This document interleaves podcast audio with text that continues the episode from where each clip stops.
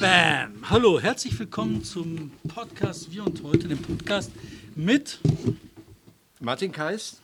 David Schraven und heute mit einem besonderen Gast mit dem Bottroper Hüder. Der Bottroper Hüder, im Gegensatz zum Gelsenkirchener Hüder, ist pflegeleicht.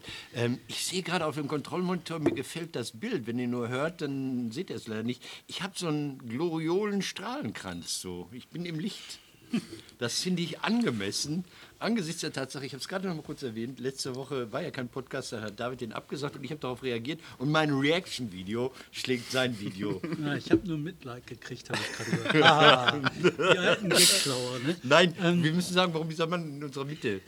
Ich, wir, ich möchte erst mal ein bisschen erzählen darüber, was wir heute überhaupt machen. Wir haben heute einen großen Podcast für uns. Wir haben weltbewegende Themen, die eigentlich immer jede Woche dieselben sind.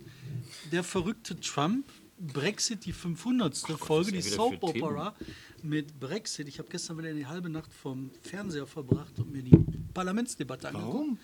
Weil ich äh, Serienjunkie bin. Ich gucke auch alle Folgen Narcos. Okay. Jetzt gucke ich alle Folgen Brexit. Und dann haben wir dabei heute mit Hüder ein Riesenthema, den epischen Verrat an den Kurden und daraus folgend äh, den großen Konflikt in Deutschland, der wieder aufbricht, in Bottrop wo Hüder quasi Augenzeuge war oder zumindest Stadtzeuge. Ja, Moment, ähm, Moment, Kurden und nicht den Kopf. Du kommst aus der Nummer Theater. nicht raus. Pass auf, ich will dir mal Folgendes jetzt mal ganz in aller Freundschaft erklären. Ja. Du bist ein super Mensch, du bist aus Bottrop und du arbeitest hier irgendwie beim Korrektiv, du übernimmst das demnächst oder so, keine Ahnung. Aber wenn sowas ist wie jetzt, dann bist du wieder ein Türke. Verstehst du? Dann bist du wieder, hey, ihr Türken, zum Türke gemacht. Ja, aber ich, ich, ich finde das in diesem Moment gar nicht so schlimm, weil ich euch jetzt die Perspektive der Türken erklären kann macht das. Das ist halt Jetzt so. müssen wir mal eben einen Kunden von der Straße holen. Ja, den, also den, den verstehe ich auch noch. Nee, aber das ist halt genau das Ding. Wenn jetzt hier drei äh, Deutsche sitzen würden und über den Konflikt reden, dann ist das falsch. Also manchmal ist halt schon gut, die, also viele sagen, es ist schlecht, die Quote darzustellen. Aber ich finde es gut, das funktioniert. Also lass uns erstmal kurz äh, erzählen, ich habe das nur so im Vorübergehen, ich wusste nicht, dass ich Sie heute hier treffen werde, äh, gelesen, in Bottrop gab es auf die Omme, auf die Oma. Was war da los? Also, ich war zu dem Zeitpunkt in Essen, habe ja, dann ja. die ganzen Instagram-Stories von meinen Bottropper Freunden und ehemaligen Klassenkameraden durchgeforstet und habe halt gesehen, okay, die äh, Kurden dort demonstrieren, direkt vor so einem Laden äh, an der Sparkasse am Pferdemarkt. Und relativ zügig hat es dann angefangen, dass erstmal ein paar Leute ähm, von der türkischen Seite eine Gegendemonstration gemacht haben. Ich weiß nicht, ob die angekündigt war oder nicht. Und quasi beide Parteien wurden nur von einer Straße getrennt. Ja. Und ähm, dann ist das wohl in der türkischen Community so rumgegangen, dass mehr oder weniger so ein heiliger Krieg in Deutschland war, dass die Türkei ähm, in Deutschland verteidigt werden muss. Die, eine, weitere Front hat sich gebildet. So hat man Freunde angerufen, die dazugeholt, die haben mit Wolfsgrüßen, türkischen Flaggen, dachten halt, die kämpfen jetzt als türkische Soldaten in Deutschland gegen die Kurden hier. Ja, und äh, später äh, fing das an. Ähm, natürlich, wenn ich, wenn ich jetzt jemanden von der kurdischen Seite frage, sagen die, die Türken haben angefangen, andersrum genauso, mit Steine werfen und sowas. Und dann kommt der Punkt, wo ich halt echt keinen Spaß mehr verstehe.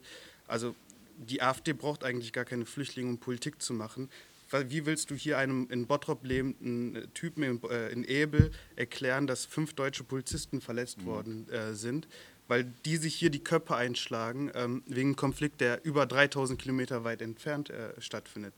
Also würden die sowas in der Türkei machen für einen Konflikt, der woanders wo stattfindet ähm, und dabei türkische Polizisten verletzen, wird man nicht so äh, tolerant mit dem Menschen hier umgehen, auf beiden Seiten. Ähm, Nochmal zum Konflikt, der dahinter steht, weil der wird ja hier auch seit ähm, langer Zeit ausgetragen. Mhm. Der ist dann aber immer wieder weg, habe ich den Eindruck. Ähm, die äh, Türkei, oder besser gesagt Erdogan, das ist nicht die Türkei, Erdogan hat seine Truppen äh, in nach Syrien geschickt, um kurdische Separatistengebiete, die es da gibt, aufzulösen, eine ähm, Zone einzurichten, in der Leute vertrieben werden, um da ähm, Flüchtlinge anzusiedeln. Das sind, das sind zwei Punkte. Einmal dieser unterschwellige Rassismus, mit dem ich auch aufgewachsen bin. Also ich bin ganz ehrlich, sobald ein oder ich hatte einen Klassenkameraden, der mir, als er mir irgendwann gestanden hat oder als ein Freund bei ihm übernachtet hat, ähm, ein russischer Kollege, der meinte, hey, ihr Türken isst doch eigentlich gar kein Schweinefleisch, aber äh, bei Punkt, Punkt, Punkt äh, habe ich Schweinefleisch im, äh, im Dings gesehen. Ich war in 8. und 9. Klasse Und dann haben wir den erstmal ausgegrenzt. Und erst dann hat er offenbart, hey, ich bin eigentlich alevitisch, wir sind ein bisschen lockerer und meine Mutter ist noch kurdisch dazu. Jetzt und ist das war so. Aleviten essen Ja, alle- Aleviten- nein, nein, Alevite und Kurde Aleviten zusammen Leben, leben natürlich, das ist, dreifach diskriminiert. Ja, also es, es sind halt mehrere Sachen. Also mit diesem Unterschwelligen, auch ich habe halt früher äh, gebrüllt zu Hause, eine Türkei-Flagge immer aus Protest, äh, Aufgang in meinem Zimmer. Äh, das Land wird sich niemals teilen, weil du halt dachtest, du schützt die Türkei, die du aus dem Urlaub heraus kennst. Ähm, das ist halt so etwas, was immer geschlummert hat. Das ist so wie, ähm, wenn Rechte auf die Straße gehen oder wenn Menschen auf die Straße gehen, weil ein Flüchtling irgendeinen anderen Deutschen hier umgebracht hat, die Menschen warten nur auf so einen Auslöser. Das war halt wieder eines der anderen Mal. Und dann unterscheidet sich, ähm, greift auch die türkische Propaganda hier in Deutschland. Äh, die türkische Seite sagt halt, oder was, was viele äh, Türken hier nicht verstehen, die PKK ist weltweit eine anerkannte Terrororganisation. Ähm, dass die eng mit der JPG sind und teilweise dieselben Kämpfer wohl dort stationiert seien, ist auch relativ offen. Warum werden diese Menschen vom Westen unterstützt? Und so kriegst du dieses Feindbild zusammen. Alle sind gegen die Türkei, alle wollen Erdogan schwächen und Erdogan ist halt, der nutzt das extrem gut aus. Ähm, Und so, die stellen sich halt die Frage, wie kann man quasi BG Apo auf einer Demonstration schreien? Und- mir, worum es geht bei APOP. Bei Apo, dem äh, inhaftierten äh, Gründer der PKK. Öcalan, ja. Und die können sich das halt nicht erklären. Und das, also das war halt auch eine Frage, die ich halt in meinem familiären Kreis beantworten muss. Ich muss mal ein bisschen Rede und Antwort stehen. Äh, da müssten wir halt erstmal ehrlicher die Debatten führen, warum wir quasi die PKK oder die JPG ähm, in Syrien gutheißen. Erstmal um die Menschen hier zu, zu, zu ähm, ja, dass wir da einen ehrlichen Umgang haben. So haben wir oder haben viele das Gefühl, okay, die machen da einfach irgendwas, um die Türkei nur zu schwächen. Und das stimmt halt so an sich meiner Meinung nach nicht. Ähm, da habe ich auch schon mit Laurin drüber, Stefan Laurin äh, gesprochen. Ich habe halt genau diese Fragen gestellt. Also die Fragen werden mir zugetragen. Ich kriege etliche Nachrichten. Warum macht ihr nichts darüber? Warum gehen die deutschen Medien so vor? Warum machen die da nichts? Also erstens ist es halt für Menschen immer schön, diese Opferrolle zu sein. Rumheulen ist halt besser. Ähm, kann's halt, ist halt schön. Gerade bei, bei Türken oder Türkeistämmigen, die halt auch nur depressive Musik hören, kannst du dich dann richtig ausleben. Alle haben was gegen mich, die hassen mich alle. Ähm, und äh, die Fragen habe ich dann weiter an Laurin getragen, den ich zufällig getroffen hatte. Und der hat halt gesagt, ja, aber du musst halt verstehen, die PKK oder die JPG hat in Deutschland erstmal lange Zeit keine äh, Anschläge mehr gemacht. Und das Argument, was, was mich dann halt ähm, gefangen hat, war, die haben halt für uns, für, die, für uns Europäer da drüben gekämpft. Ja, und das ist halt so, ich könnte jetzt Aber auch du so kannst, du kannst. Ja, warte mal, lass ich, mich ich wollte mal- ja fragen, dann frag du. Ähm, ich finde halt eine andere Sache bei diesem Ausbruch der Konflikte so spannend. Ich habe vor äh, ein paar Tagen hier mit Jan gesprochen, ähm, mit Jan Dünder. Da ging es um diese äh, äh, Treffen in Berlin, was sich zusammengefunden hat. Da waren halt äh, Oppositionsleute aus der Türkei, von äh, der kurdischen Partei, HDP, ähm, Sozialdemokraten, einmal so alle, sogar Nationalisten waren dabei haben sich zusammengetan und haben gesagt, okay, wir haben alle Unterschiede, aber eins eint uns, wir wollen eine demokratisch verfasste Türkei, damit wir halt alle in unseren Unterschieden miteinander debattieren können und für ein besseres Zusammenleben sorgen können. Das ist ein sehr, sehr gefährliches Bündnis, weil die haben die Macht, tatsächlich Erdogan zu stürzen. Die sind stark genug, groß genug, also genug Leute. Dann kam diese Idee, äh, Syrien, in Syrien einzumarschieren. Die Sozialdemokraten machen das, was Sozialdemokraten immer machen, immer für den Krieg stimmen. Warum machen die das überhaupt? Ja, aber die waren auch dafür, Zypern äh, einzunehmen. Also, äh, Die das stimmen immer mit. Und dann hat der Jan gesagt, die haben dafür gestimmt, weil die gesagt haben, ja, ähm, wir müssen ja an der Seite unserer Soldaten sein. Das sagen die auch schon immer. Nein, das nein, war nein, im deutschen nein. Kriegskredit Nein, nein, nein, nein, nein, Moment, Entschuldigung, nein, das ist ein bisschen tiefer gehen. Das ist eine Mutlu Türkei dir, ne? Wie heißt das Ja. so? Das ist diese, diese, also, die, die alte kemalistische Ideologie, die dieses Land zusammengeführt hat, Anfang des 20. Jahrhunderts, die hat gesagt, das funktioniert nur, wenn wir über die ethnischen Grenzen hinweggehen, indem wir die leugnen.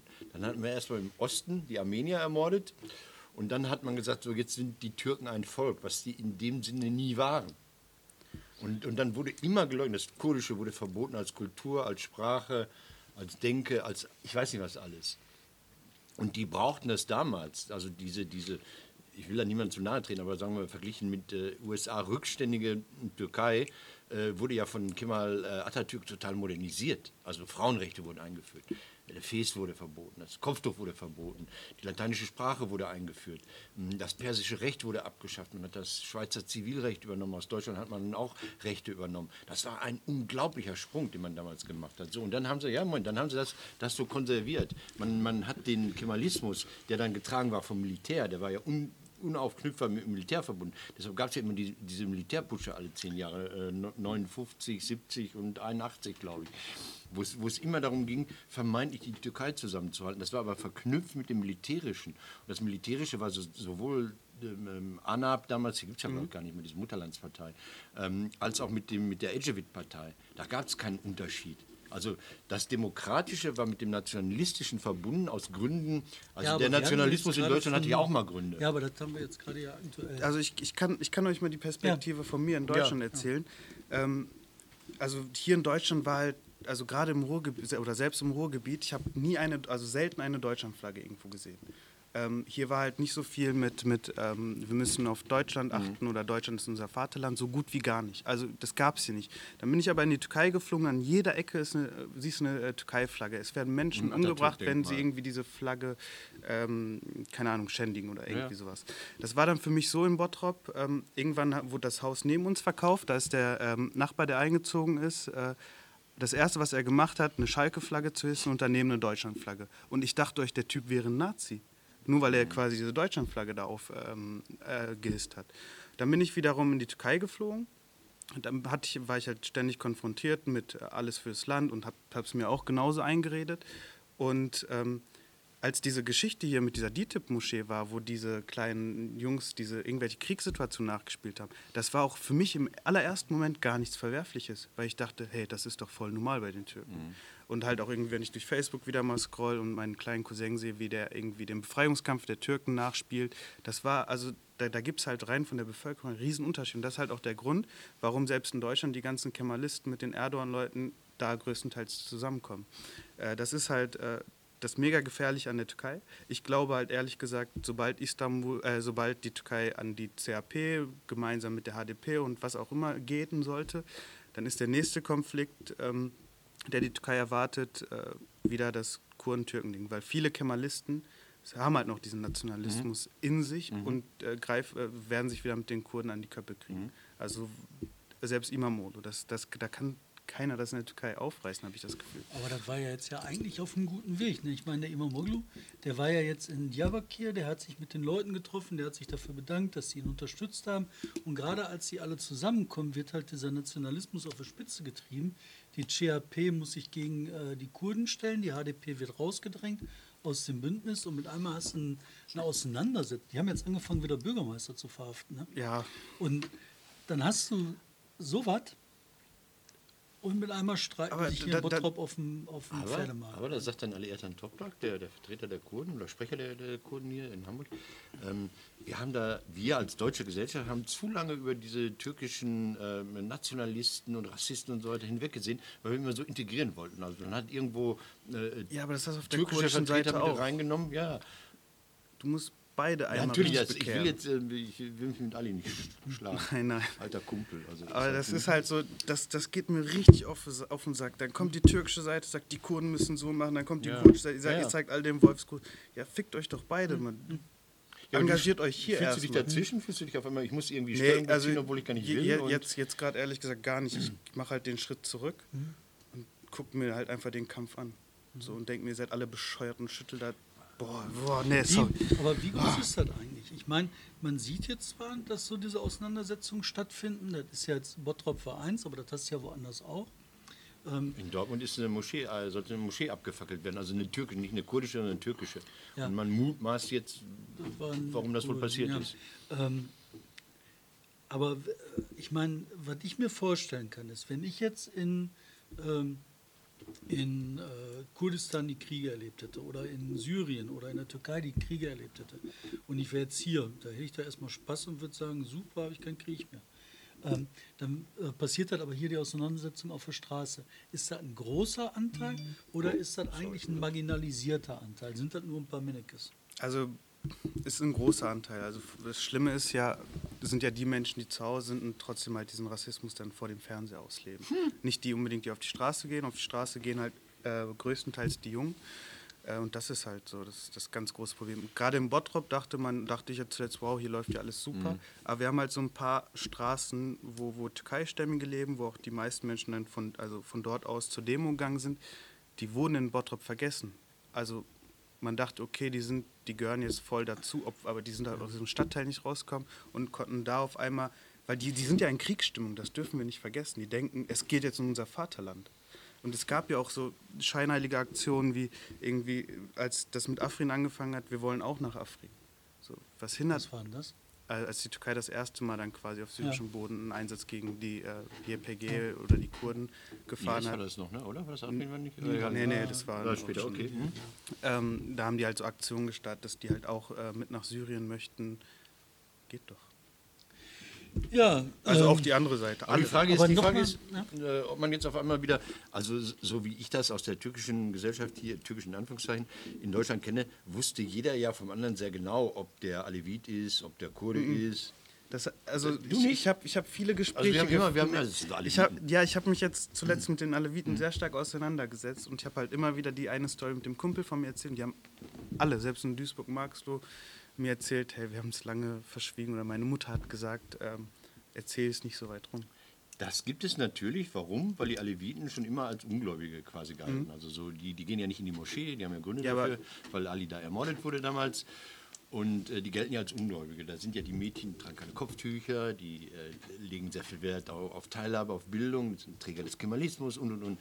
Aber das, ich kenne das so, dass man das eigentlich weiß. Das sind doch Aleviten. Der ist doch auch Alevit. Ja, aber wenn er wieder ähm, das sagt, glaube ich. We wegen me so Menschen, wie ich es früher war, mhm. hat man es auch gerne versteckt. Ja, das kann sein. Also ja, so, ja. Das muss man ja, ja, gut. Ähm, was ich aber einmal kurz zur Sicherheitszone sagen möchte. Ich war ja mhm. vor kurzem ähm, ganz spontan, ganz kurz in der Türkei und ähm, habe mich ganz viel mit den Menschen unterhalten. Mhm. Und die haben alle einen Riesenhass auf die Syrer, gerade mit dieser äh, wirtschaftlichen Krise vor Ort. Mit den Syrern, die als Flüchtlinge bei ihnen sind? Ja, oder? genau, genau. Also es ist halt so nicht unbedingt dieses Bild der Willkommenskultur, was da herrscht, gerade wenn man vier Millionen hat. Ja, ja. Und ich dachte, okay, da muss nur einmal ein, ähm, ein Tropfen das fast zum Überlaufen bringen und dann gibt es hier ein Massaker.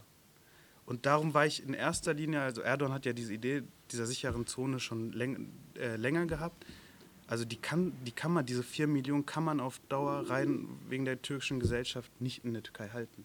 Das wird hier, glaube ich, oft übersehen. Schön, dass du das sagst, weil, weil hier wird gesagt, ja, jetzt Erdogan erpresst uns mit den Flüchtlingen oder so. Das ist, glaube ich, totaler Unfug. Ne? So, eine, ähm, so, so, eine Nation, so ein Staat wie die Türkei, die jetzt auch nicht so reich sind, dass sie ja. die Schweiz aufnehmen können und was weiß ich, die sind in einigen Regionen, glaube ich, wirklich am Arsch, wenn da so viele Menschen Ja, du musst so dir mal überlegen, hast. in Deutschland, wir haben Eben. die AfD bei 10 Prozent ja. bei einer Million ja. Flüchtlingen.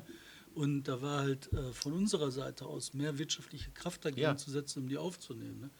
Also ich kann man mir das schon vorstellen. Zu, ne? also ja. ist, man, man, man, man, züchtet da dieses Pulverfass und lacht sich dann kaputt. Also dann, ich habe ja immer gesagt, Entschuldigung, ich habe ja immer gesagt, letztens, also nicht, nicht böse gemeint, die Kurden waren schon immer ein Spielball. Also e-, egal gegen wen es gerade ging, also Iraker gegen Iraner, äh, Türken gegen äh, Irak, äh, Europa gegen Moslems und ich weiß nicht was alles, die Kurden sind bisher immer die Doofen gewesen und ich sehe keinen Ausweg. Das ist meine verzweifelte.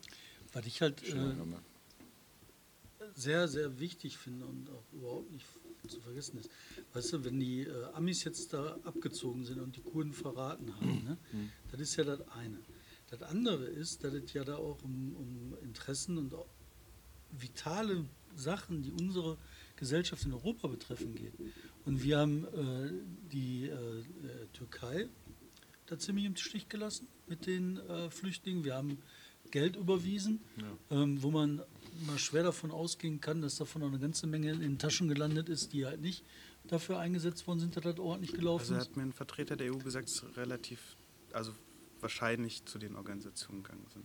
Also da ja. war sie ziemlich sicher. Das habe ja. ich nochmal nachgehakt. Ja, da wird aber trotzdem, ich weiß er ist Faktenchecker, er ist Faktenchecker. Ich weiß, er ist Faktenchecker, aber ich weiß auch, wie sowas läuft. Natürlich ist halt nicht alles da reingegangen. Aber ist auch scheißegal.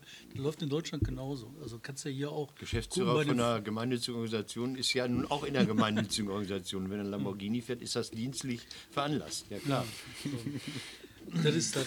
Ähm, Da ist halt ein Problem. Das zweite Riesenproblem ist, äh, dass die Auseinandersetzung, die kriegerische Auseinandersetzung da, dass wir uns da überhaupt nicht beteiligt haben. Das ist so die große Frage, ne? wenn die Amis da abhauen, hängt dann das Schicksal von Europa an tausend amerikanischen Soldaten an der syrischen Grenze.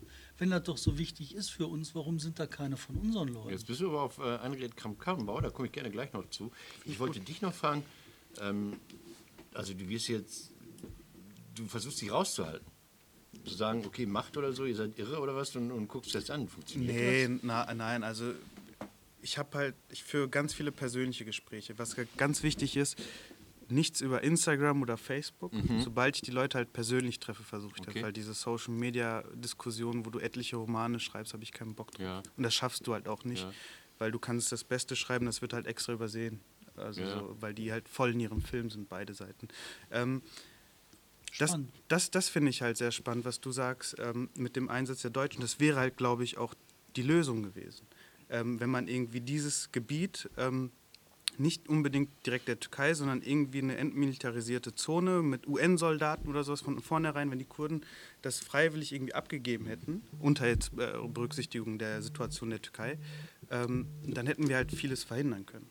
Und dass die sich irgendwie nicht geschafft haben, da zu einigen, das ist halt das Traurige, dass man das halt irgendwie kriegerisch jetzt löst. Weil die, die vier Millionen der Türkei, ich war da so geflasht, also ich hätte nicht so krasse Aussagen erwartet. Ja. Jetzt noch mal was zu, zu euch beiden. Ähm, Auswirkungen auf Deutschland. Es gab jetzt den Überfall von Fußballfans in der Bahn auf Kunden, glaube ich, ne? RWE. Diese, ja, so. Ähm, äh, man kann immer sagen, das ist Wasser auf die Mühlen der AfD. Also wenn Leute demonstrieren wollen, sollen die demonstrieren. Aber wenn das, wenn das so eine Attitüde bekommt, wir machen hier ähm, einen Krieg, den wir aus dem Südosten der Türkei, aus dem Norden äh, Syriens hier nach Deutschland schleppen, dann macht das keinen guten Eindruck. Also was hat, was, wie seht ihr, wie, wie das ja, weitergeht? Ja, erstmal ist das so, dass die äh, unsere Polizei, unser Staat hat dafür zu sorgen, dass hier Ordnung herrscht. Das heißt, die äh, RWE-Fans haben ja überhaupt nicht irgendwen zu überfallen, der Natürlich demonstriert. Nicht. Dann müssen die verhaftet werden oder zurückgeschlagen werden, das gehört sich so. Das Zweite ist, hier hat jeder ein Demonstrationsrecht und darf demonstrieren. Die Kurden dürfen hier demonstrieren, die Türken dürfen hier demonstrieren. Ich bin auch dafür, dass die Erdogan-Anhänger hier demonstrieren dürfen. Das ist völlig okay, das ist Demokratie. Aber das Zweite ist die inhaltliche Aufbereitung. Und dann kommt man halt ganz schnell, finde ich, dahin zu überlegen, ob nicht äh, europäische Soldaten in der Türkei hätten eingesetzt werden müssen und jetzt noch eingesetzt werden müssen, um eine Lösung herbeizuführen. Und wenn die Annegret Kramp-Karrenbauer, unsere Verteidigungsministerin, das sagt, dann ist das eine Wahrheit, die die ausspricht, die ich ihr nicht zugetraut hätte.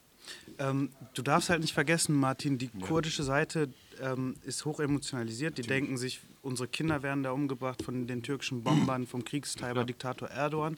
Und die türkische Seite denkt halt, es geht um unser Vaterland. Und die denken, die können es hier verteidigen. Ich denke jetzt, ich denke jetzt an diese urdeutsche Gesellschaft. Die sehen, die Leute drehen durch, die hauen mir mein Land kaputt, was wollen die hier? So, so diese, diese Volksmeinung. Verstehe ich. Das ja? ist total krass. Das wie man, damit, wie man das wieder einfängt. Mit den fünf Polizisten. Mit den fünf Polizisten in Bottrop, das war halt schon sehr krass. Du hast dann mit einmal in Bottrop eine Diskussion gehabt, ähm, auch wieder über diese mhm. äh, viel zu emotionalisierten sozialen Medien ähm, was sich da hochgesteigert hat, das geht sofort ja. in rechtsradikale Ja, aber wie kriegen wir das eingefangen? Das war meine Frage. Meine ja. Sorge. Also direkt an die Quelle gehen. Also wenn da kein Konflikt wäre hier auf den Straßen, dann würden es auch keine Menschen geben, die so zumindest schreiben könnten. Die Frage ist so immer die, wie werden denn Konflikte ausgetragen? Weißt du, ähm, ursprünglich, das ist eine ganz alte Sache von Thomas Wolff, wird das ausgetragen durch äh, die Urgesellschaft, die haben sich alle die Fresse eingehauen und wer überlebt hat, der war Sieger. Dann gab es so etwas wie einen Gesellschaftsvertrag und der große Leviathan und man hat sich darauf geeinigt, nee, der König hat das Sagen, der haut allen die Fresse ein, der Rest ist still. Und dann wird dann irgendwann aus diesem König so, okay, vielleicht machen wir Diskussionen, ja, vielleicht ja. machen wir gesitteter. Ne? Das nennt sich Zivilisation von Körper einschlagen bis nachher. Und was ich glaube, was wir hier machen müssen, das ist, äh, in so Städten wie Bottrop, wo die Konflikte auf der Straße ausgetragen werden, darf man die nicht wegignorieren, sondern du musst die Konflikte tatsächlich durch Medien medialisieren, kanalisieren und dann in der Diskussion überführen und austragen. Du musst ein Forum schaffen, in dem die Konflikte gesittet ausgetragen werden können. Weil die Konflikte sind da, die kannst du nicht wegbeten, du kannst sie nicht verstecken, die sind da. Total unterschreibe ich sofort. Ich habe jetzt auch ein bisschen ähm, die, die ganzen Diskussionssachen äh, äh im Fernsehen Anne Will und sowas beobachtet. Mhm. Bei Anne Will hast du halt gar, kein, gar keine Person, die zumindest die türkische Seite ähm, angehend vertritt. Ich bei Maischberger oder Illner war es Sigmar Gabriel, der zumindest noch die Türken Ja, der trinkt gerne. Tee mit dem Das ist halt, ja, aber da, da, also da fehlt halt diese Person. Das bestätigt die Menschen in ihrer Meinung. Mhm. Also es kann, glaube ich, also ich hätte zumindest jemanden dort gesehen, der mir erzählt hätte, warum die Türken diesen Gruß hier ständig machen. Also das ist halt genau, weil die alle so aufwachsen, mit, indem sie Kriege nachspielen. Aber, da, aber, aber Moment, Entschuldigung, da finde ich dann so, so, so, so, lächerlich, dass dann das so wegdiskutiert wird. Also die machen das beim Fußball, die kriegen Ärger mit dem DFB, mit dem Kreisliga-Ausschuss oder wer auch immer der heißt. Und dann sagen die Vertreter dieser Vereine, nein, das war jetzt nicht militärisch zu verstehen, das ist so, hey Jungs, wir denken an euch. Da denke ich mir, also verarschen könnt ihr euch selbst. Ja, nochmal das wegdiskutieren. Aber mir geht das gar nicht um Maischberger, mir geht das gar nicht um äh, äh, Prominente, die im, auf dem Fußballplatz Nicht Prominente, Kreisliga. Ich rede über die Kreisliga. Ja, worum es mir geht ist, ne, Nicht über diese muss, die, äh, Nationalmannschaft, Entschuldigung. Hm? Worum es mir geht ist, wir müssen halt ähm, Foren schaffen vor Ort, wo die Konflikte ausgetragen werden können. Man muss vor Ort in Bottrop hm. ein Medium haben, hm. was in der Lage ist, mit den verschiedenen Personen, die da sind, die zusammenzuführen, dass die ihre Meinung austauschen können, ihre, ihre Sorgen austauschen können, ohne sich die Fresse einzuschlagen. Weil nur wenn du halt dem persönlichen Feind gegenüber bist, mit dem Austausch äh, stattfindet, erkennst du in dem wieder den Menschen und nicht den Feind. Wer könnte das, und dann geht das los. Wer könnte das organisieren in Bottrop? Wir. Ja. Und wir. Guck mal, da strahlen sind beide an, ja. ja. Und wir machen dann. Und das ist halt ein Projekt, was ich mir überlegt habe. Ich will halt ein Lokalmedium schaffen. Mhm. Ich will halt in Bottrop anfangen und ich will versuchen, diesen Austausch zu moderieren. Das geht nicht nur darum, diesen Austausch ähm, von den verschiedenen Gruppen, die sich in Bottrop gerade auf die Fresse hauen wollen, zu moderieren. Das geht genauso darum, äh, über die Stadtentwicklung zu sprechen, über, ähm, weiß ich nicht, wie, wie äh, äh Straßen entwickelt werden, wie überhaupt, ähm, weiß ich nicht, das Einkaufszentrum in der Stadt. Was mit Innovation City, wer davon profitiert? Ja, und was im Moment was, ne? passiert ist, ähm, du hast in der medialen Entwicklung im Lokalen eine Abkopplung von der Bevölkerung zu dieser medienkonsumierenden Schicht. Ja. Du hast einen zweiten Bereich, in dem halt ähm, sozialen Medien äh, diverse Emotionen hochgestachelt werden, die überhaupt nichts mehr mit Ausgleich zu tun haben und mit, mit Medium, Mediation. Und du hast einen großen Teil der Bevölkerung, der weder politisch vertreten wird, noch inhaltlich vertreten wird, noch sonst was. Und für die werden wir das umsetzen.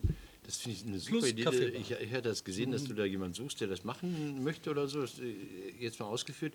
Ich habe mir gedacht, es gibt ja diese, diese Gruppen, diese Facebook-Gruppen zum Beispiel, die heißen Du bist Bottropper wenn oder Du liebst Bottrop weil.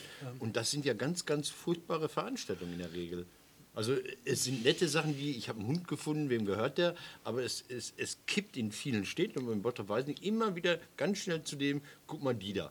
Also das, das Konfrontative äh, greift da immer halt, wieder rein. Ja, das ist halt äh, kommerzialisierte Emotion. Ja. Du hast in den sozialen Medien ähm, durch die Algorithmen versuchst du die Menschen lange an äh, Geschichtsflüssen zu halten. Da geht nicht um die einzelne Nachricht oder den einzelnen Beitrag, sondern an dem Fluss ja, der verschiedenen Beiträge um die Menschen dran zu halten, wird das emotionalisiert. Deswegen heißt der Like und heißt nicht finde ich gut, mhm. finde ich schlecht, sondern ich, ich mag es. Dann hast du halt das Hassgesicht, das Freudegesicht, das traurige Gesicht, das wird emotionalisiert. Das Emotionalisierte wird so perfektioniert, dass das kommerzialisiert werden kann, dass ich dir damit Unterhosen verkaufen ja, kann. Den Mechanismus zum Unterhosen verkaufen mit der Emotionalisierung wird für die Kommunikation der Menschen untereinander genutzt. Und diesen Prozess müssen wir ne? komplett in. Ja klar, überleg dir mal, die machen Meinung mit Unterhosenverkauf ja. Scheiße. Damit kriegst du also, Leute auf der Straße, die die Fresse Wir machen jetzt einen Break, weil die technische Grenze erreicht ist. Und nach dem Break ist Hühner weg. Okay, Zauberei. Hallo, ähm, hier geht's weiter mit äh, einem wundervollen Podcast. Wir hatten einen kurzen Break, den habt ihr gar nicht gemerkt, weil ihr habt jetzt gerade nur äh, gesehen, dass irgendwie anders Hüder ist weg. Ähm, ich würde gerne in Bottrop bleiben. Wir bleiben im Bottrop. Martin Kais aus Bottrop. Nee, äh, David Schraben aus Bottrop. Das große, ich, ich habe das Mikro umgebaut und so. Ähm, ähm, David Schraben aus Bottrop. Ähm, Apothekerskandal. Fortgesetzt. Ja, fortgesetzt. Ja. Erzähl. Ja, ich erzähle. Also, ähm, das, was lange zu erwarten war, worauf wir äh, lange gewartet haben, ist endlich Tatsache geworden. die beiden punchenden Mitarbeiterinnen aus dem Labor der alten Apotheke sind angeklagt worden. Die Anklage liegt zur Genehmigung dem Landgericht vor. Ich nehme an, die wird auch durchkommen. Und äh, ja, die haben gepuncht. Und das Schlimme ist, äh, deren Name steht auf den Punchzetteln und die sagen, also, weil ich nicht wirklich ist gefälscht. Die Ausrede ist halt scheiße, funktioniert nicht. Und, Aber ähm, Sie sind auch nicht wegen Mordes angeklagt, sondern wegen Betrug an den Krankenkassen oder was das äh, Ursprungsdelikt war? äh, Betrug, ja genau, Betrug und äh, diese ganzen Straftaten gegen den Körper sind nicht angeklagt, was immer noch sehr traurig, aber Tatsache ist. Glaubst du, mal spekulativ, dass so, so angestellte Kräfte, dass die sich dessen auch bewusst waren? Müssten sie eigentlich, ne? Also jetzt äh, hypothetisch, wir sind ja keine, keine Staatsanwälte. oder so. Na sicher, ich meine, das ist dieselbe Diskussion, äh, weiß ich nicht, einer äh, läuft mit einem Bankräuber zum Schreibtisch steht Bankraub da, ne, ja. Und kommt raus und fährt den Fluchtwagen weg. Natürlich Tür hängt der mit. Ja, klar. Überhaupt keine Frage. Okay, wenn wir gerade jetzt bei der Emotionalisierung waren durch den Kurden-Türken-Konflikt, l- möchte ich gerne mit dir über Thüringen reden. Weil da die Wahl ist, ganz kurz, auch wenn du es nicht auf dem Zettel hast. Also, ähm, ich habe heute einen Post gesehen des Essener äh, Steigers Guido Reil. Der hat dann geschrieben, mein erster gemeinsamer Auftritt mit Björn Höcke, ich freue mich drauf. Da dachte ich, Alter, du bist endgültig verloren. Also der hat sich ja zunehmend radikalisiert, dieser, dieser, dieser Kanapa, ne? Das hat man, also ich hätte das vor einem Jahr nicht erwartet, dass der sowas postet. Mein erster Auftritt mit Höcke, also das Wort Auftritt finde ich in dem Zusammenhang auch total daneben, weil Auftritt ist, ist Show, das ist nicht, das ist, das ist auch ein Showgeschäft. Ja. Das ist völlig, also des politischen faschistoiden Kerns enthoben und so tun, als würde man einen Kumpel treffen, mit dem man schon lange auf dem Fußballplatz war. Ja, wie immer bei diesen ganzen Banden. Äh, folge dem Geld. Folge dem Geld. Folge den Leuten, die von dem Geld konsumieren. Follow the money. Was Ähm, passiert in Thüringen, ja? Im Fall von Guido Reil ist das so. Ähm, der, es gibt halt einen großen Geldfluss. Von dem Geldfluss haben Wahlkämpfe von Meuthen profitiert, von Weidel profitiert, von Guido Reil profitiert. Und dieser Geldfluss ist jetzt gerade in großen Stil in Thüringen reingeschwappt und hat da halt äh, eine riesen Wahlkampfzeitung für den Höcke reingebracht, in der Hoffnung, dass Höcke dann in die Regierung kommt. Äh, diese Unterstützungswelle ist verbunden mit persönlichen äh, Einsätzen. In diesem Falle Reil. Reil ist Teil des Geldflusses. Reil ist wie so eine, äh, dem haben sie so dermaßen die Eier langgezogen, so lung. Und jetzt wird der an den Eiern reingezogen in den Thüringer Höcke-Wahlkampf. Ich finde das einfach nur sehr widerlich. Aber ähm, da ist ja Korrektiv dabei. Da haben wir gute Leute, die das gerade alle recherchieren. Gestern hatten wir noch einen Beitrag bei Frontal 21 mit den Kollegen da. Aber Arndt Ginzel ist einer derjenigen bei Frontal, der sich immer wieder darum kümmert, ne? Nee, eigentlich nicht, der Stoll. Okay. Also Arndt ist der, der damals dieses, ähm, Sie, Sie haben mir ins Gesicht gefilmt gemacht hat, dieses berühmte, den Hütchenträger, ja. Ja, auf jeden Fall ist das schon so, das ist äh, böse. Das aber ist aber eine ausgeht, Nachricht, die nicht jeder kennt. Also das mit der Zeitung, erklär das doch mal ganz kurz. Ich habe das auch nur im Vorübergehen und war sehr überrascht. Also es gab ja mal hier im Westen diese, diese, diese Propaganda, wo die AfD gesagt hat, können wir ja nichts dafür, wenn einer zufällig in unserem Namen, mit unseren Logos und unseren Sprüchen eine Zeitung oder Plakate macht. Und jetzt in Thüringen? Wird das auch wieder gemacht. Da wird kostenlos eine Zeitung verteilt in einer sehr großen Auflage, 100.000 Auflage, ähm, um Wahlkampf für die AfD zu machen. Äh, böse Geschichte. Und äh, das haben die Kollegen gemacht. Herr Till Eckert hat das gemacht. Äh, Markus war da, glaube ich, auch noch daran beteiligt. Ja, und äh, das ist eine Parteispende, wo die AfD sagt, das ist ja keine Parteispende. Aber am Ende ist das so was wie illegale Wahlfinanzierung und damit werden die zahlen. Die mussten jetzt schon für diese Scheiße knapp 400.000 Euro zahlen und die werden dafür weiterzahlen. Aber das ist denen egal, Eben. weil das Ziel zählt und das Ziel Genau. ist in diesem Falle mit kriminellen Mitteln an die Macht in Thüringen kommen. So, und dann gucken wir uns jetzt mal die Umfragen ganz kurz an. Da sind drei Parteien relativ gleich auf. Die eine heißt CDU, die andere heißt Link und die dritte ist diese blaue. Ähm, und die Prognosen sagen, es wird die einzige Möglichkeit, ohne die AfD zu regieren, wird die sein, dass die Linke mit der CDU zusammengeht.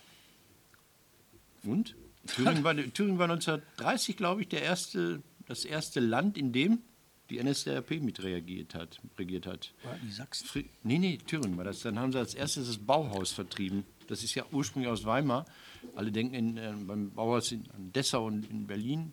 Äh, an Berlin und die kamen eigentlich aus Weimar und wurden da von Frick, war das, glaube ich, damals äh, Innenminister in Thüringen und dann später im, im Reich aus dem Land gejagt. Grauenhaft, ne? Und ich meine, aber du hast halt so viele Probleme in Thüringen. Du hast halt eine Presselandschaft, die halt ausdünnt, die kaum in der Lage ist zu arbeiten.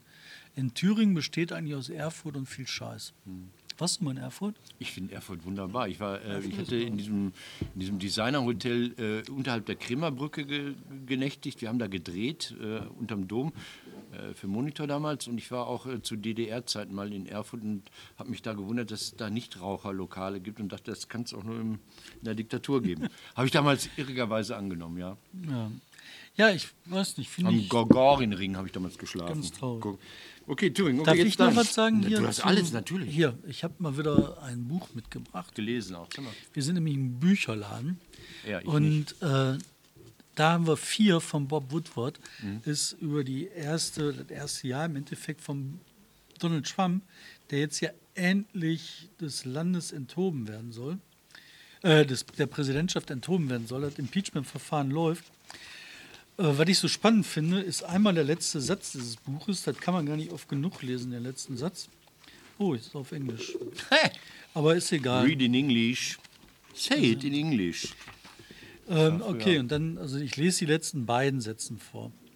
Ähm, in the political back and forth, the evasions, the denials, the tweeting, the obscuring, crying fake news, the indignation, Trump had one overriding problem that his lawyer Dowd knew but could not bring himself to say to the president, You are a fucking liar.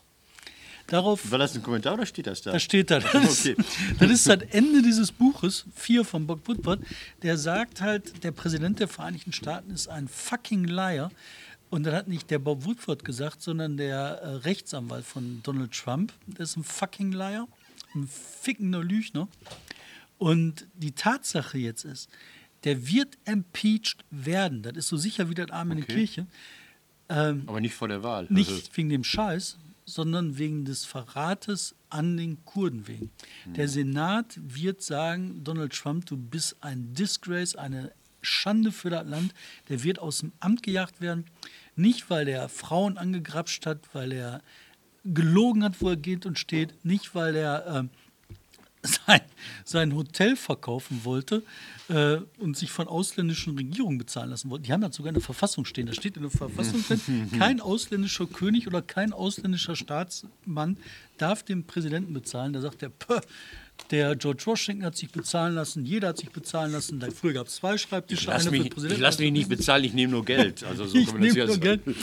Ist so, ist so klar, einer für Business. Der hat gesagt, ich ja. normalerweise gibt es zwei Schreibtische, ja, einer ja. für Präsident, einer super. für Business. Deswegen wird er nicht äh, impeached werden. Der wird impeached werden wegen des Verrats an den Kurden. Und warum? Das heißt zu Recht, wie es hier sagen. Aber nein, weiß ich nicht. Warum? Weil der äh, den ganzen Mittleren Osten Putin in den Rachen geworfen hat. Ja. Der, die Saudis drehen durch. Ich war letzte Woche in, in, äh, in Arabien, ich war in Doha, in Katar. Ich habe mich da mit dem Premierminister von Katar, saß ich da rum.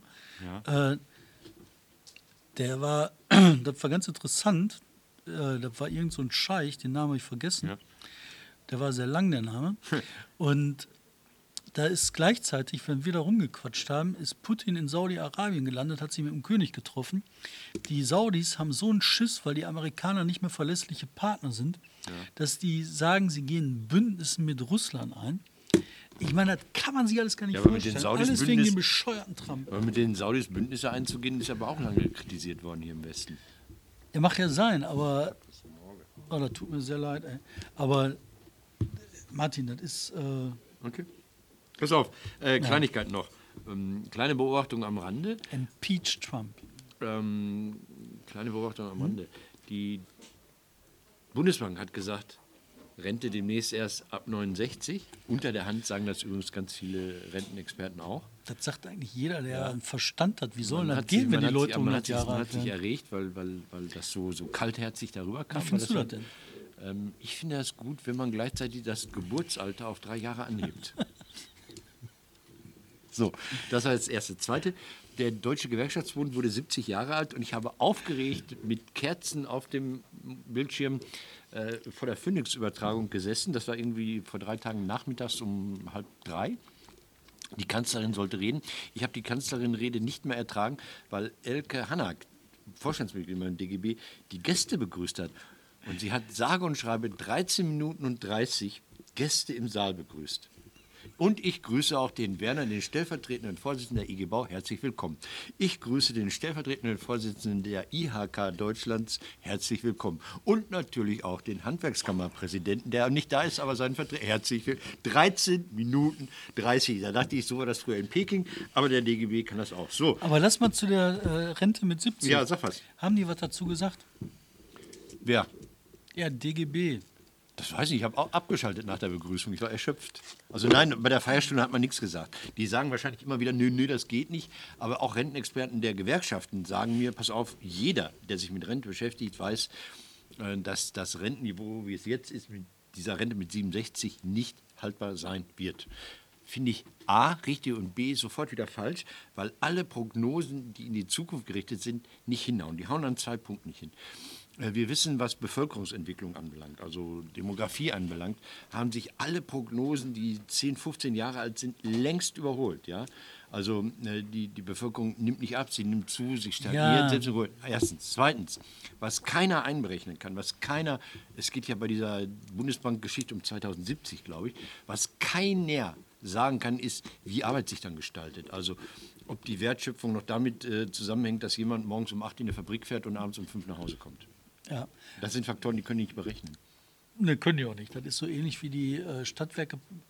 Präsidenten im Ruhrgebiet, die gesagt haben, wir wissen, wie der Energiemarkt funktioniert Au. und dann die Steher kaufen. Also das ist, äh, ja, das braucht man nicht. Aber äh, was ich halt so krass finde bei der Bevölkerungsentwicklung, auf Basis der statistischen Daten haben die Leute ja nicht Unrecht gehabt. Das Richtig. stimmt ja. Nur, dann kommen halt mal eine Million von außen dabei. Genau. Und was wir eigentlich brauchen, um die äh, Antwort zu geben auf die Rente mit 70, ist Zuwachs. Du musst die Tore aufmachen. Lass mal eine Million rein, dann kannst du auch wieder sagen, ihr könnt bis 65 arbeiten. Und das ist das, was die Rechten noch nie begriffen haben, die Deppen. Die sagen halt, dadurch, wir machen die Grenzen zu, heißt das, arbeitet bis ins Grab. Aber ja, dafür sind sie halt so Gut. doof. Also muss man, äh, äh, letzte wäre die Mercator-Studie, die sagt, das Ruhrgebiet ist schön. Hast du mitbekommen? Nein, habe ich nicht mitbekommen. Eine sehr lustige Studie. Ähm, ja, da steht im Grunde drin, ähm, die Staus sind nicht so lang wie in München. Herne ist eine wahnsinnig grüne Stadt und äh, ähm, ähm, Düsseldorf hat mehr Ausländer als Duisburg. Das sind natürlich andere Ausländer, das sagen sie nicht. Ähm, Züppel war daran beteiligt. Und ähm, die Städte kooperieren auch. Und das ist das Schönste. Die Städte, dieses Kirchturmsdenken, ja, ja, nein, man würde ja kooperieren. Und dann sagt man als Beispiel ähm, den Radschnellweg und die gemeinsame Bewerbung um, um, die internationale Gartenausstellung 2027, denke ich mir, ja klar, wenn Kohle irgendwo abzugreifen ist, dann sind die immer in dem Moment gemeinsam, haben aber schon einen genauen Verteilungsplan für den Moment, wenn die Kohle mal fließen wird. Also das fand ich sehr, sehr optimistisch. Ähm, kann man mal machen. Habe ich nicht gesehen, die Studie. Ähm, wo stand die denn? Mercator hat die gemacht. Mhm. Und der IDR, der Informationsdienst Ruhr, hat sie verbreitet. Ich werde mir die mal besorgen. So, das war das. Lass mich was? doch mal ja. dann noch mal beibleiben. Ich finde das ähm, schon spannend. Ich finde, wir hatten letztens eine Diskussion hier im Laden, da ging das auch um die große Frage Ruhrgebiet. Genau. Und äh, da haben die Leute halt auch gesagt, das Schwarzmalen, das alles schlecht ist hier, das ist scheiße und sehen die nicht so. Und ich meine, das Schlechte ist ja in Relation zu sehen. Also du hast in der Relation zu Düsseldorf ist das hier scheiße.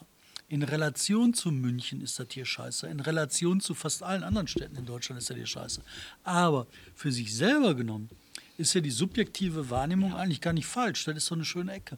Da macht doch Spaß. Weißt du, wenn du nicht gewöhnt bist, dass du in Städten wie Berlin leben kannst, dann ist natürlich Rüttenscheid natürlich. das Paradies auf Erden. Und Bottrop hat ja nicht nur Fichten, die haben ja richtige Laubwälder da, die gehen bis an die holländische Grenze. Aber Wald ohne Kastanien, habe ich gelernt. Ey, die Kastanien sterben aus.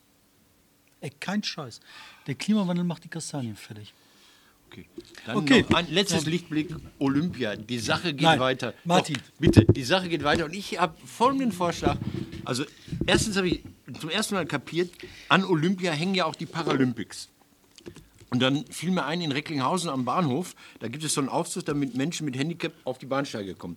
Der war etwa anderthalb Jahre lang kaputt, dann hat man ihn repariert, jetzt ist er wieder kaputt. Das habe ich gestern bei der Einweihung des, bei der Grundsteinlegung des Dortmunder Weihnachtsbaumes äh, einer Abgeordneten gesagt. Ich sage, haha, was sagt ihr als SPD-Fraktion äh, im Landtag dazu? Sagt sie, weiß ich noch nicht. Und so, ich sage, ja, Recklinghausen, Paralympics, noch nicht mal die äh, Aufzüge funktionieren. Da sagte sie, was habt ihr für Probleme? Wir in Dortmund, wir haben überhaupt keine Aufzüge am Bahnhof. Also, es ist sehr utopisch. Ich weiß nicht, warum sie es machen. Und mein Vorschlag ist, bevor ihr Olympia holt, macht die nächste Papstwahl im Ruhrgebiet.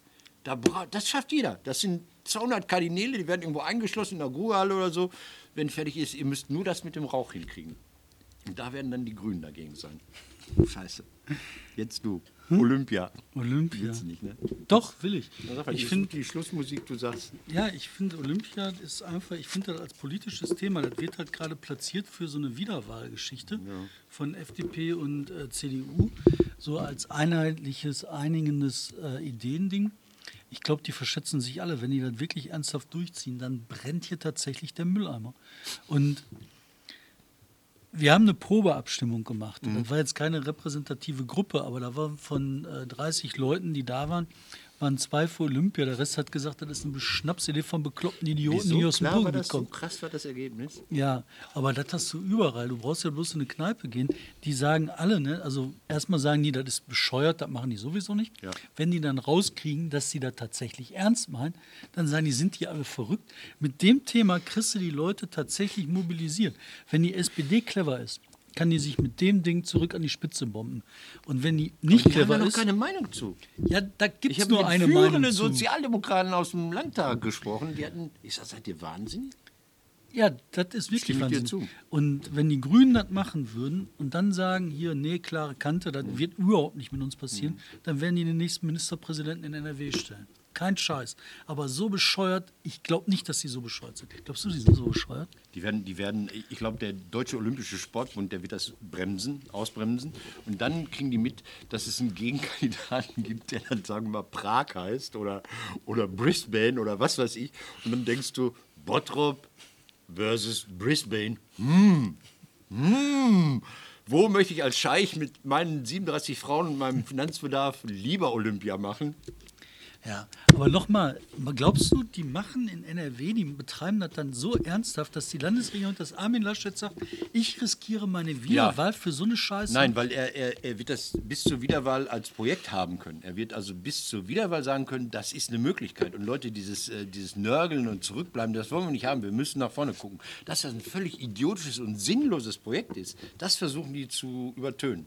Die haben das ja jetzt groß in Berlin weitergefeiert. Da sind, haben sie den ganzen Oberbürgermeister hingekarrt, Kufen war da und, und die Landräte waren da und, und die, die Funke Mediengruppe hat da einen Kaffee bezahlt oder was weiß ich, keine die Ahnung. Die Funke Mediengruppe, die reitet sich so dermaßen ins Aus, wenn die das weiterverfolgen. Ja. Ich, ich, ich vermisse ein Nein. Ich vermisse ein klares Nein. Ihr habt da mal vor zwei Jahren, als das losging, diese längere Analyse hier veröffentlicht. Mhm. Irgendein Kollege hat das mhm. gemacht. Äh, ich habe dem Laschet damals den Pannekow-Orden gewünscht, den hat er dann auch bekommen. Und ansonsten habe ich keine ernsthafte Nein-Stimme gehört. Das sind so Designleute, die fahren alle ab auf den Bronz oder so. Der ist anscheinend nett oder charmant oder smart oder was weiß ich. Ja? Und, und das ist so, so eine In-Group-Sache. Das ist innerhalb dieser Gruppe von Menschen, die keine Ahnung haben von dem, was die Leute wollen, total hip. Und außerhalb der Gruppe ist das total buh. Das ist ein unheimlich verrücktes Aber ich meine, das ist ja so buh, da wird ja nicht mehr ernsthaft drüber nachgedacht. Da denkt ja keiner so in dieser buh-Gruppe, äh, das machen die wirklich. Aber die machen das ja. Also die, die, die werden, die, die, die loben sich dann für ihre Sportstätten, die jetzt vorhanden sind. Äh, die werden im Jahr 2036, 32 wird übrigens werden die sowas von veraltet sein, ja, weil, weil es gibt wahrscheinlich ganz andere Sportarten, dann E-Sports und ich weiß nicht was alles und nichts und Überhaupt nichts ist dazu. Heute wieder, der Verkehr, der öffentliche Nahverkehr ist ja wieder lahmgelegt in den Ferien, weil irgendwie was ist. Ja? Ich, ich muss mich ja quasi mit der Machete auf einer Schildkröte reitend hier nach Essen durchschlagen, weil die Schildkröte schneller und zuverlässiger ist als die S2. So, wir danken, wir danken. Ist vorbei. Ich halte diesen Wahnsinn. Leute, geht zum Geierabend. Achso, das ist eine andere Frage. Der Geierabend. Das ist doch noch lange nicht. Ist egal, kann man trotzdem schon mal rein. Geht dahin.